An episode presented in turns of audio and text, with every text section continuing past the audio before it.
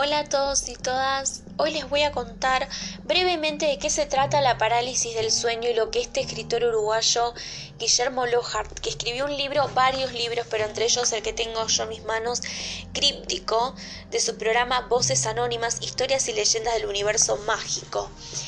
Bueno, en esta oportunidad eh, elegí esta mini historia porque es tan común que creo que más de una persona se va a sentir identificada y es sobre la parálisis del sueño que muchas personas hablan sobre este fenómeno extraño como cotidiano y que es un trastorno del sueño asombrosamente común que se da entre el pasaje del sueño y la vigilia. Aquellos que lo sufren despiertan bruscamente con plena conciencia de sus pensamientos, pero paralizados físicamente como si estuvieran atrapados en sus propios cuerpos. Durante esas horas del sueño en que se duerme, algunos sueñan y en otros, en otros ese sueño se convierte en una pesadilla, porque sienten que se paraliza absolutamente todo el cuerpo, excepto el corazón, los pulmones y los ojos. También se lo relaciona con una sustancia que se llama curare, que algunas tribus indígenas amazónicas extraen de cierta planta para envenenar las puntas de las flechas y los dardos de sus cerbatanas a efecto de inmovilizar a sus presas. Otros dicen que hay un efecto similar con el famoso pez globo, que a Japón se le atribuye eh, por, por su veneno, ¿no? llamado fugu, que es una carne considerada allí muy deliciosa, pero es altamente peligrosa, y que se cobra varias víctimas entre sus consumidores cada año. La parálisis del sueño la describen como cuando una persona despierta, abre los ojos, pero está plenamente consciente de lo que ocurre a su alrededor, pero no puede moverse ni decir una sola palabra, con tanta impotencia que son mudos testigos de lo que acontece sin poder reaccionar. Otros creen que es una condición médica patológica, que le atribuyen a estas explicaciones, ¿no? En las islas Fiji, Fiji, se las considera una posesión por parte de un demonio.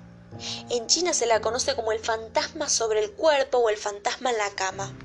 Y en México se cree que es causada por un espíritu de un difunto cuyo fantasma se acuesta sobre el cuerpo del durmiente, impidiéndole moverse y dificultándole la respiración.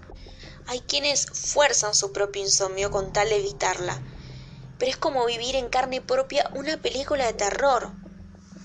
Si bien dura pocos minutos, hay gente que lo vive como una eternidad.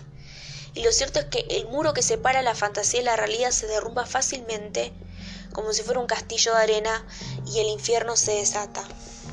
Algunos dicen que ven hombres como sombras, duendes, brujas, criaturas míticas o alienígenas que repentinamente aparecen y parecen reales y amenazantes que están sentados sobre la orilla de la cama. Puedes sentir que te tocan manos, que te aprietan los brazos. Hay personas que han dado testimonios y que en la mayoría coinciden en cómo fueron sus sueños. Y estamos hablando de personas que no se conocen entre sí, que es lo más curioso. Hay un testimonio que ahora les voy a leer sobre un chico llamado William Pereira, también uruguayo, eh, como el autor del libro que, que estoy citando, y dice así. Una mañana desperté y vi a un hombre sobre mí agarrándome los brazos y mirándome fijamente. Lo único que hacía era sujetarme y mirarme. Perdí el aliento y las fuerzas para hablar. No me salía nada. No podía gritar y menos preguntarle qué quería. El hombre era algo flaco, con cabeza calva. Lo que más me llamó la atención fue su rostro. Estaba lleno de marcas, tatuajes o quemaduras. No lo sé bien. Yo miraba la puerta que estaba casi cerrada. Solo entraba un haz de luz. Quería levantarme para salir de mi cuarto, pero no podía. Lo intenté muchas veces y mientras trataba de escapar lo miraba a él y a la puerta. Aquello fue un caos que duró algunos minutos. Por último, lo que hice fue cerrar los ojos y esperar. Y al abrirlos ya no estaba. También hay otro testigo que se llama Tomás, de 20 años, que solía despertarse en la madrugada. Con total pavor, descubría que no estaba solo detectaba la silueta de alguien oscuro que estaba sobre su cama e intentaba reaccionar. para protegerse, pero se daba cuenta de que no podía mover ni el dedo. Se esforzaba por gritar, pero de su garganta no salía ni el más débil de los sonidos. Fue así que, ante la desesperación, el muchacho buscó la ayuda de una psicóloga, que ella luego de escucharlo atentamente en su consultorio le reveló que lo que le ocurría era algo bastante conocido y común, llamado parálisis del sueño. La psicóloga le dijo a Tomás que no había un remedio eficaz que terminara con esas pesadillas, que lo mejor era relajarse y no entrar en pánico.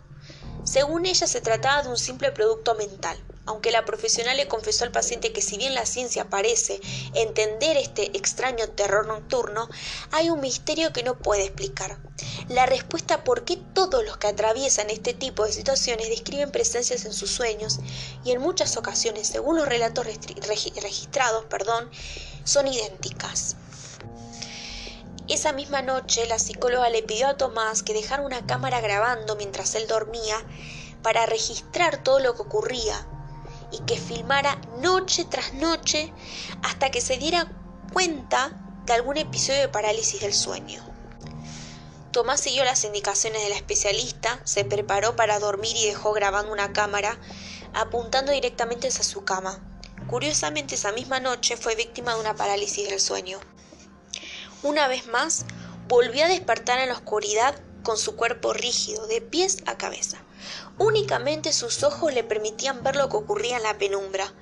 Segundo después un ser oscuro, una silueta más negra que la noche misma, cruzó el umbral de la puerta de su dormitorio y se acercó sigilosamente hasta llegar a los pies de su cama. Tomás estaba aterrorizado, luchando desesperadamente por salir de ese estado que lo mantenía petrificado. Con un alarido de horror atorado en su garganta mientras la figura oscura, recortada por la luz blanquecina de la luna que se colaba por la ventana del, del cuarto, lo contemplaba en silencio, hasta que de golpe el funesto ser se abalanzó sobre él violentamente, y entonces perdió el conocimiento. Cuando despertó agitado, pero más tranquilo por haber recuperado el dominio de su cuerpo, aquella criatura ya no estaba Tomás suspiró aliviado y recordó que había grabado todo. El chico se vio invadido por una sensación muy extraña. Sabía que lo filmado podía demostrarle que nada sobrenatural había ocurrido. Pero ¿qué pasaría si esa silueta oscura y terrorífica aparecía en las imágenes?